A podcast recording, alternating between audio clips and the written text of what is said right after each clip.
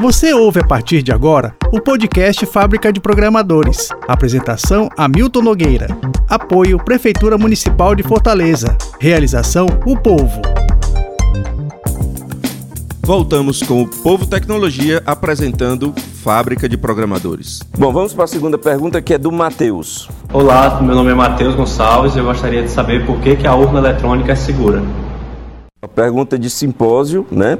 Para um, um, dia de resposta, mas se a gente puder, aí respeitando o didatismo das, das dúvidas das pessoas, por que, que ela é segura? É, vou, vamos focar em alguns pontos básicos. Por que, que é segura? Primeiro, a gente usa o que há de melhor, o que há de mais moderno em segurança da informação. Os algoritmos mais modernos, implementados de forma correta e validados. Tudo aquilo que é colocado na urna é validado por agente, por algum agente especializado. Tá? Por exemplo, a urna mais nova, de 2020, já tem todo o seu hardware, toda a sua parte de segurança certificada por um laboratório da Universidade Federal do Rio de Janeiro. A gente tem outros módulos da urna que são certificados por um centro de pesquisa em segurança de, de comunicação é, do Poder Executivo, que é um algo especializado em criptografia, é, é o algo mais, mais renomado em criptografia no Brasil.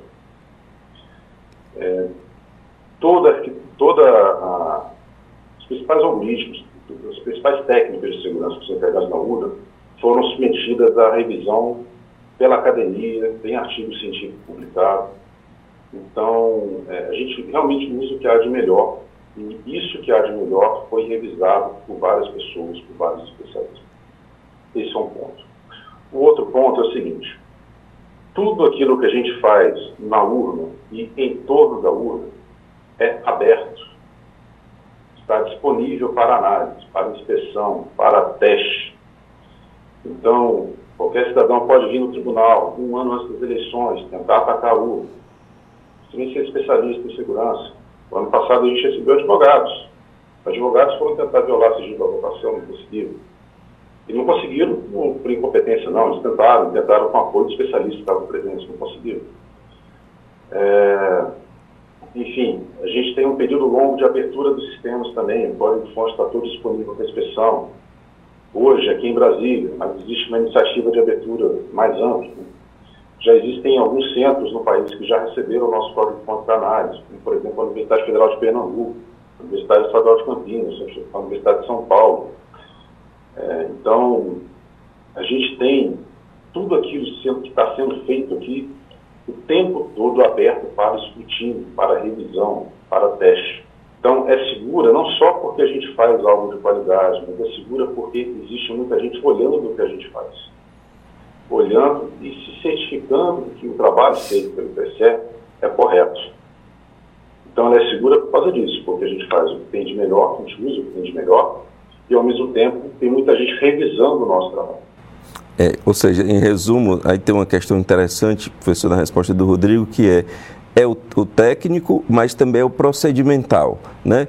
É, é, é ter o filosófico, da, inclusive, da transparência, ter o procedimental de chamar muitas instituições, quando diz muita gente, inclusive muitas instituições, Polícia Federal, Ministério Público, os próprios partidos, é, imprensa, quer dizer, todo o procedimental complementando o técnico. Estou correto, professor? É, isso mesmo. Né? É, uma coisa também que eu queria complementar, né, é que é, o, o, hardware, o software, ele já é, é, testado, né, verificado, então você pode confiar no software, né, dizer, todo mundo, é, não é aquela coisa que chama de, ah, não é, não é possível fazer auditoria. É possível fazer auditoria. Porque você faz auditoria previamente, antes, você confia que o hardware do seu software, ele é, é confiável, né. Agora, tem as questões de procedimentos que são importantes. Né? Um outro detalhe também, o Rodrigo não chegou a comentar isso, mas eu acho é bastante relevante. A urna ela não é ligada na internet durante a votação. Ela fica completamente isolada. A urna é, de 2022, que é aquela né, bonitinha, né, que é o novo design, né, o novo layout, ela tem uma bateria dentro, é para você não precisar ligar na tomada. Aquela bateria dura a vida toda dela. Dizer, a urna não precisa ser recarregada como um, um, um telefone celular que tem que botar na a tomada todo dia. Né? Então ela já tem uma, uma, uma, independência que ela sozinha não vai se faltar luz ela vai continuar funcionando, quer dizer, então não tem um problema. É, quando termina a votação, quando é transmitido né, a, os boletins, né, você imprime a, o boletim daquela urna. Então pode ser auditado. Todos os partidos já sabem qual foi o resultado daquela urna. e aí esse, esse boletim que é transmitido para a centralização é, em Brasília. É, então, você observa né, que todo procedimento não tem como você fazer uma alteração do voto. Mas se você pensar né, numa eleição tradicional, né, o pessoal da geração nova nunca viu uma eleição de é, grande porte, isso, né? Isso. Mas é, é, é, na universidade a gente tem isso, né? Então você bota o papelzinho, bota em cima, espalha em cima da mesa, contando papel, daqui a pouco dá um vento, voa papel no chão, né? O, né os votos, né? Isso daí é muito mais possível, né, haver fraude do que a urna eletrônica. Né? Que a gente está querendo comparar coisas diferentes, não tem o tipo de, de, de falha é muito maior numa votação, numa contagem manual do que numa, uma, numa contagem eletrônica. Tá? E aí o que a gente faz? A gente não faz auditoria após a eleição, né, contando os votos dez vezes. Não é assim. A, auditoria fica antes. Você tem um sistema, um software e um hardware que é confiável. Então, aquele resultado que ele vai produzir é um resultado confiável. Eu já trabalhei com software de, de, de, imposto, imposto estadual, e tem uma série de credenciais e trilhas de auditoria, Karen, que se você se, você, se porventura você tentar ou conseguir alterar alguma linha de código, você facilmente está lá registrado aquilo que você fez. Arquivos de log, você não consegue fazer sem que ninguém perceba. Professor Marcial, Marcial é, eu queria só complementar, né, um detalhe, né, é, que a gente fica sempre ouvindo essa história, né, eu que sou um servidor público, né, também o Rodrigo também é, né, sempre ouve essa história, né, servidor público, corrupto, né, e tudo mais, uhum. né? É, isso é uma coisa completamente errada, né? As pessoas têm uma, uma impressão errada disso, né? É, é quando eu entrei na universidade, né, é, até me falaram o seguinte, olha, se você entrou agora, você já, tá, né, já tem um estágio probatório, né, você tem duas formas de você ser demitido. É você abandonar o trabalho ou você causar uma fraude, né, roubar ou fazer alguma fraude. Né? Então, quer dizer, as pessoas, o servidor público, por isso é que ele tem essa vantagem de ter estabilidade não é à toa, né? Porque as coisas críticas, né? As coisas que são essenciais, que são importantes para a nação, que são importantes para o país, elas são é, coordenadas, são conduzidas, né? Por pessoas que têm uma estabilidade, pessoas que não sofrem pressão. É, eu já passei, já tive, é, é, em todos esses anos, já tive vários governadores né, do estado do Ceará. É, nunca sofri nenhuma pressão no governador. Entra o governador, sai governador, continuo mesmo dando minhas aulas, estudando, fazendo minhas pesquisas então, acho que isso também é um, é um, fator importante. Né? E por isso é que é importante, porque todo o sistema é conduzido pelo TSE. Servidores né, de carreira, servidores é, é, com estabilidade que conduzem esse, esse processo. Então, por isso é que não, é, é, existe pouca possibilidade dos próprios servidores internos fazerem alguma fraude. Essa próxima pergunta, que é da, da Camila, e é a nossa última pergunta, Camila Lima, é, acaba voltando um pouco na questão da internet que o, que o professor Marcial comentou, mas vamos, vamos ouvi-la e vamos responder. Pode soltar. Oi, eu sou Camila Lima. Em tempos onde as, a idoneidade das urnas, né, a segurança das urnas tem sido tão colocada em xeque, eu queria saber como é que essa segurança é garantida, né? Se até a NASA já foi hackeada, como a gente sabe que as urnas eletrônicas elas são realmente seguras?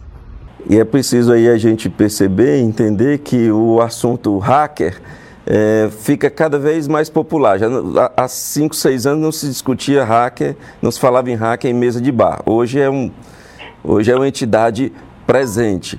E muita gente simples tem, percebe na, nas notícias as questões é, de, de, celular de banco. Banco é algo que tem, tem, tem, tem, um, tem uma, uma, é muito sensível à questão da segurança. E elas veem as notícias de que foi hackeado o banco, enfim. Então, é, Camila Lima, nessas questões. Se até a NASA já foi invadida, Rodrigo? É, então, acho que a gente tem que, tem que separar algumas coisas. Né? Aqui na Justiça Litoral, a gente já tem um tempo que faz uma, uma analogia que é a seguinte, né? Tudo bem, pode até ter invadido o site da NASA, ter alterado o portal de internet, até roubado algum tipo de informação, mas ninguém nunca viu um, um foguete sair de roubo, sair de rota, né, em função de algum ataque hacker justamente porque nunca aconteceu. Assim, é importante separar que uma coisa é um sistema que está disponível na internet, como um portal que a gente acessa no computador pelo celular, e outra coisa é um sistema que está afastado dessa infraestrutura, como é o caso da urna eletrônica. Né? Então, é uma coisa é uma coisa, outra coisa é outra coisa. A gente tem que ter um, saber separar bem isso, né? para não cair num, num, numa bala comum, digamos assim, onde nada funciona, onde está tudo errado. Né? Uh, a gente vive uma sociedade altamente tecnológica, né? E essa tecnologia tem sido benéfica para todo mundo, né? nos mais variados níveis para a nossa vida diária. É, isso não quer dizer que seja tudo perfeito, mas assim, muita coisa funciona funciona bem. Senão, a gente estaria vivendo um caos social muito grande. Né? A energia elétrica chega na sua casa, o telefone funciona, você consegue ligar sua televisão, assistir algum, algum programa legal, entendeu? É, e isso tudo acontece porque é, existem sistemas que são bem feitos e que são seguros, né? e que estão é, um nível de segurança diferente do que simplesmente um portal de internet que tem uma, uma, proposta diferente, tem um nível de segurança diferente, tem preocupações é, técnicas diferentes, isso que eu quero dizer. Então, é, quando a gente está falando de urna eletrônica, a gente está falando de equipamento que foi projetado para funcionar num mundo bem diferente desse, desse que a gente vê de internet. Né? É, realmente você tem o único, único cabo que sai da urna é um, é um cabo de energia. Não tem acesso a, rede nenhuma, não tem conexão nenhuma, é, sem fio, nada disso. Ah, e além dessa característica, desse isolamento do, do, do possível ataque externo, você também tem uma série de preocupações ao longo do processo da, de uso de preparação da urna, que vão atestar ali, vão prover uma série de seguranças de um nível muito diferente daquilo que você está acostumado a usar, por exemplo, no, eh, no seu computador em casa, né? ainda que a urna tenha similaridade com o computador pessoal. Eu quero só destacar um último ponto, que é o seguinte, é, a arquitetura de segurança da urna, as urnas que a gente usa hoje, desde 2009, tá? é uma arquitetura de segurança que foi fruto de um trabalho em parceria com a Universidade de Campinas e um Centro de Tecnologia da Informação, também de Campinas, né, um Centro de Pesquisa Pública de Campinas. É, e esse trabalho resultou em publicação científica, né, lá em 2010. Essa, essa arquitetura de segurança, passar dos anos, a gente foi observando que ela serviu de inspiração para outros sistemas. Então, muito que a gente vê de segurança hoje em celulares, em computadores de ponta, em servidores também, do ponto de vista de equipamento, tem inspiração nesse, nesse trabalho científico que a gente ficou lá atrás, em 2010. E em termos de máquinas de votação e uso eletrônico, né, olhando isso para o mundo inteiro, é, essa, essa tecnologia, esse tipo de arquitetura, só existe no ramo brasileiro. Então, realmente, a gente tem um trabalho de ponta e aí, se é para a gente comparar com a NASA, não vamos comparar com o portal de internet, não. Vamos comparar com o foguete que consegue pousar um robôzinho lá em Marte. Porque é, esse, esse eu acho que é o paralelo mais correto mesmo.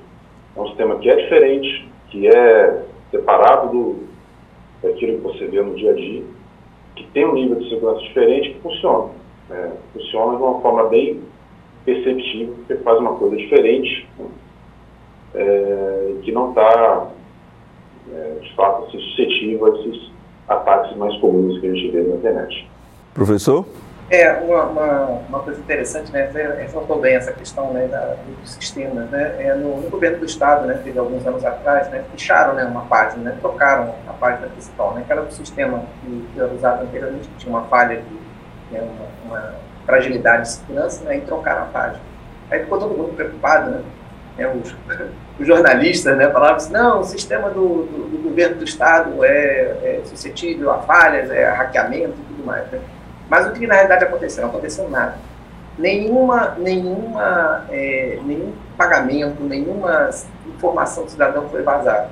Enquanto isso, a gente vê é, quase que, pelo menos aí, seis, seis meses, um, um anúncio que algum banco, alguma empresa vazou milhões de dados de, de, de pessoas. Né?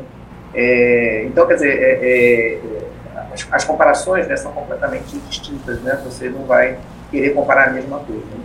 Então, o sistema da urna eletrônica ele é um sistema de, de, de alta redundância, alta capacidade, uma, uma criptografia bastante forte. É, não se compara a uma página web onde você está só noticiando as notícias do dia. Perfeitamente. Para a gente se encaminhar para o final, é, a gente tem cerca de, de quatro minutos aqui. Rodrigo, quando, quando essa, essa discussão é, que, que na sua essência é feita de forma equivocada, Porque você pode questionar todo e qualquer tipo de instituição pública, que isso é natural da, da, da democracia mesmo, e, enfim. Então, mas quando ela parte de forma equivocada, é, é particularmente o, o, o time, as pessoas que que estão ali cuidando do dia a dia, é, principalmente próximo de eleição, elas se sentem como? Desafiadas? Elas se sentem é, ofendidas? Como é o, qual é o sentimento de vocês quando vem uma, uma, uma, uma discussão de massa? Olha, é, é importante que claro que a crítica, a dúvida, o questionamento, ele é legítimo. Ele é legítimo e ele é saudável, porque quando bem feito, bem fundamentado, feito de forma construtiva, ele de fato catalisa melhorias do sistema. Né? Você, de fato, escuta aquilo ali e tenta é, tratar aquilo de uma forma que aquilo, aquela questão não se repita, ou que você promova para os eleitores, para os candidatos, experiências melhores. É, sempre foi assim. A gente sempre teve aberta a crítica, sempre teve aberta a sugestão, e a gente sempre teve um olhar muito atento também a tudo aquilo que acontece nas eleições. Sempre que acaba uma eleição, a Justiça Eleitoral é, se fecha num processo de avaliação, de autoavaliação, de modo a aprimorar todo, todos os sistemas eleitorais, todo o processo de votação. Então é importante que fique claro isso, a gente não tem problema nenhum em ouvir, em receber crítica, isso ajuda. Agora, é, é fato que a gente está num contexto onde a gente não recebe crítica, a gente recebe é, ofensa. Agora, o que eu posso dizer é que, independente do como cada um de nós se sente com relação a isso, e cada pessoa reagir de uma forma diferente, né, o que a gente não tem dentro da equipe né, é um foco muito grande em fazer o melhor. Independente dessas críticas todas, de tudo que, tudo que independente da ofensa. Então, tudo isso não tem tirado o nosso foco para entregar, em outubro deste ano, uma eleição muito melhor do que a eleição passada. Então, esse é o meu recado. Assim, a gente está aqui para ouvir tudo, está aqui para assimilar qualquer tipo de crítica e aprimorar o sistema a partir daí. Se a crítica não vier, a gente vai fazer essa autoavaliação e vai é, fazer melhorias da mesma forma. Agora, a, a, ofensa, ela não vai abalar a equipe, ela não tem abalado a equipe. E a gente tem seguido forte para entregar uma eleição cada vez melhor e é isso que a gente vai entregar em Perfeitamente. Professor, para a gente encerrar também, esse debate, vou usar o mesmo termo, equivocado na essência, na forma como ele parte, provoca um, um, um amadurecimento democrático ou um, ou um desgaste democrático? Na, na sua opinião, isso, quando a gente colocar um olhar histórico, daqui a alguns anos, vai ter sido bom para aprender ou vai ter sido ruim para acirrar ânimos? É, às vezes eu fico assim um pouco, né? Eu, eu sou, né, digamos assim, filho né, da, da, redemocratização, né? Então, praticamente, quer dizer, eu, em 18 anos, né, foi quando o país se tornou democrático, então eu não peguei né, um pedaço né, da, da, da ditadura, né? É, e assim, realmente, de fato, hoje eu vejo, talvez tenha assim, um momento que a gente tenha dado alguns passos atrás, né? Não um passo, dado um passo atrás na, na, na estruturação, na, na, no funcionamento né, das instituições, né? Mas, assim, a sociedade, o que a sociedade tem encarado, tudo aquilo que foi é, construído né, ao longo desses anos. Né?